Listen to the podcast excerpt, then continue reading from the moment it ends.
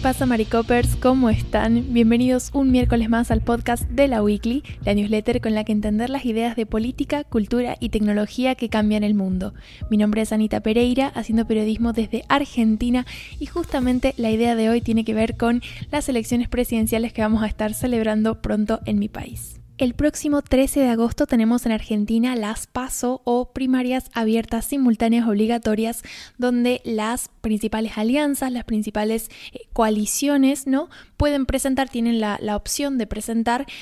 varias candidaturas entre las cuales la ciudadanía elige. Entonces es como una instancia previa a las elecciones generales que van a ser el día 22 de octubre. Y bueno, lo cierto es que se vivió una jornada bastante intensa el pasado 24 de junio, que era la fecha límite para presentar las candidaturas de cada espacio. En general, los espacios políticos, como una forma de dotar de legitimidad a sus candidatos, intentan que no haya tantas eh, opciones, tantas candidaturas y que la interna, en lo posible, no sea entre más de dos candidaturas y si es posible unificarla, mejor. Esas eran en un principio las intenciones del Frente Unidos para la Patria, que es el nuevo nombre del frente político del actual presidente Alberto Fernández, pero lo cierto es que, mm, como se fueron sucediendo las cosas ese día, y ahora lo voy a explicar un poco mejor, mejor, finalmente van a ir a internas con otro candidato y la candidatura principal, digamos, la verdad es que se concretó muy a último momento, muy sobre la hora, sobre el límite de presentación de candidaturas. Entonces, bueno, esto es algo de lo que tenemos que hablar. El Frente Unión por la Patria, que tiene una tendencia ideológica, digamos, de centro izquierda y que, como les decía, es, son fuerzas políticas afines al gobierno del presidente Alberto Fernández y que tienen como principal referente a la expresidenta Cristina Fernández.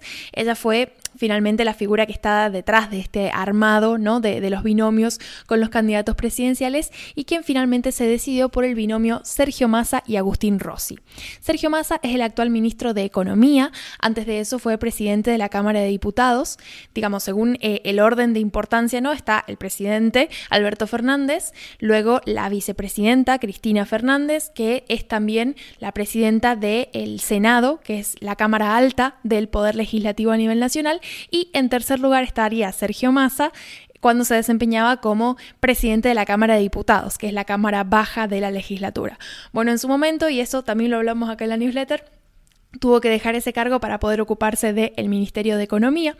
Y Agustín Rossi, que es quien lo acompaña como vicepresidente, es el actual jefe de gabinete, es decir, la figura, digamos, que encabeza de, el órgano de ministros que acompañan al actual presidente Alberto Fernández. La razón por la que fue tan polémica la candidatura de Sergio Massa y Agustín Rossi es porque se terminó de definir el mismo día del cierre de listas. De hecho, un par de días antes ya había trascendido que la fórmula iba a ser otra, iba a estar conformada por Eduardo, más conocido como Guado de Pedro, quien es ministro del Interior, y Juan Mansur,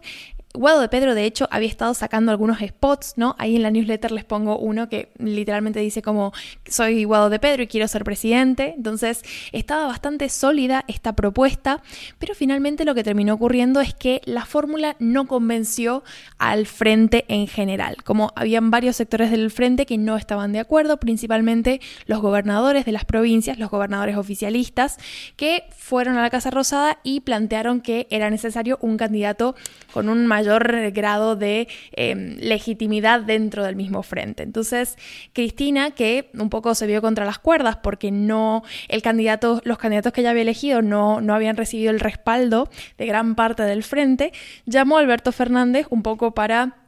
lograr entre los dos consolidar una fórmula que finalmente le cerrara a la mayor parte de, de, la alianza, ¿no? Y que finalmente tuviera el apoyo interno necesario para luego exponerse al escrutinio externo en las elecciones. Fue en esas negociaciones cuando finalmente se terminó imponiendo el nombre de Sergio Massa como el candidato a presidente y el de Agustín Rossi como candidato a la vicepresidencia. Esto suscitó también eh, quejas en otros sectores del frente que obviamente estaban de acuerdo con la candidatura de Pedro. Y ahí es cuando se desdobla, digamos, la interna y ya no hay un candidato de unidad como originalmente era el objetivo porque Juan Grabois, que es representante de un área de la militancia, Dentro del partido, él eh, en un principio había anunciado su interés de ser candidato, pero luego dijo que en caso de que Guado de Pedro fuera como candidato, él iba a bajar su candidatura para acompañarlo y sumarse a ese proceso de unidad. Como al final Guado de Pedro no fue candidato, Juan Grabois a último momento reunió la, eh, la cantidad de avales necesaria para presentarse y presentó su candidatura junto con la investigadora Paula Aval Medina, quien va como su vicepresidenta. A la interna del Frente Unidos por la Patria se suman dos internas más. La primera es precisamente de la principal alianza opositora, que es Juntos por el Cambio. Juntos por el Cambio, eh, digamos, entre los partidos que la integran está Propuesta Republicana, que es el partido fundado por el expresidente Mauricio Macri. Este frente, esta alianza opositora, en general se ubica dentro de lo que es la derecha en el espectro político, ¿no? Y eh, bueno, lleva dos fórmulas que son la de Horacio Rodríguez Larreta y Gerardo Morales y la de Patricia Bullrich y Luis Petri. Ahora explico mejor un poco estas, estos dos binomios presidenciales, pero lo interesante de esto es que han seguido como una especie de fórmula para armar las candidaturas que es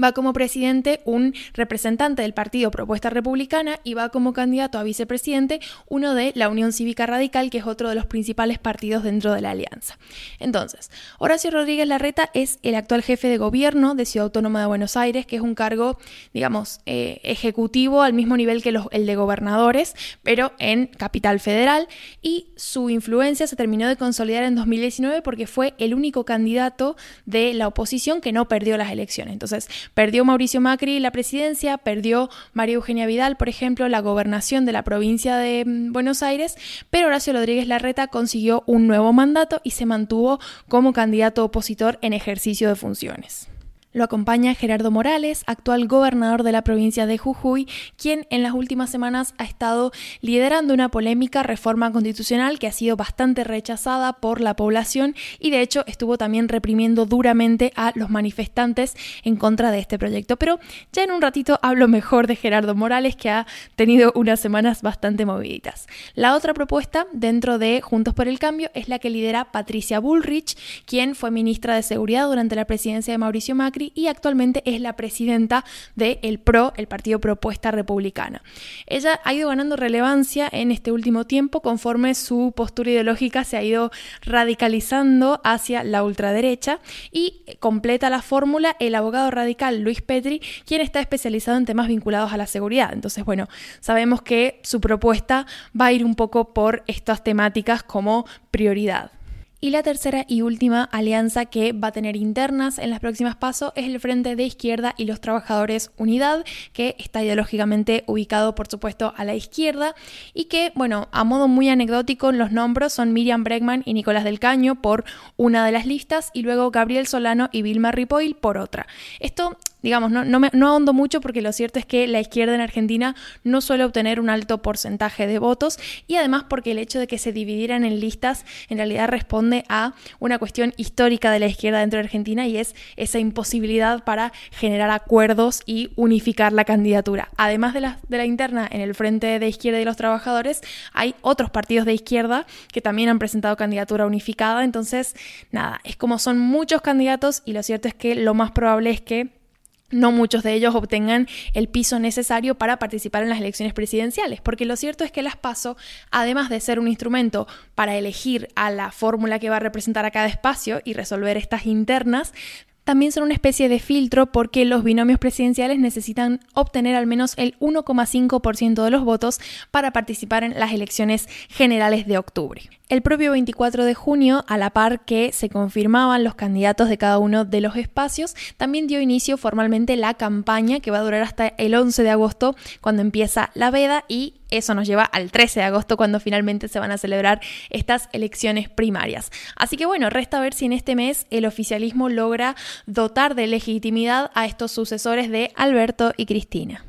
Paso rapidito a la noticia extra que les traje porque simplemente no puedo esquivarla. Tiene que ver con Gerardo Morales, que como les decía es gobernador de la provincia de Jujuy, una provincia al norte con mucha actividad minera, sobre todo relacionada con el litio, y que va como candidato a vicepresidente junto con Horacio Rodríguez Larreta por la alianza opositora Juntos por el Cambio. Lo que he visto ha sido una carta de las comunidades originarias de Jujuy a James Cameron, sí, sí, el director de Avatar, donde le pedían que se informara un poco mejor sobre la situación en Jujuy, porque básicamente había estado haciendo declaraciones que atentaban contra el medio ambiente y contra el bienestar de estas comunidades y que ellos entendían que habían sido declaraciones basadas en la ignorancia. Y la verdad es que tal cual había sido así. Resulta que James Cameron, que se dedica a dar charlas motivacionales como parte de su activismo por mejorar el medio ambiente, había terminado con Gerardo Morales en un acto donde el objetivo era hablar bien de la extracción de litio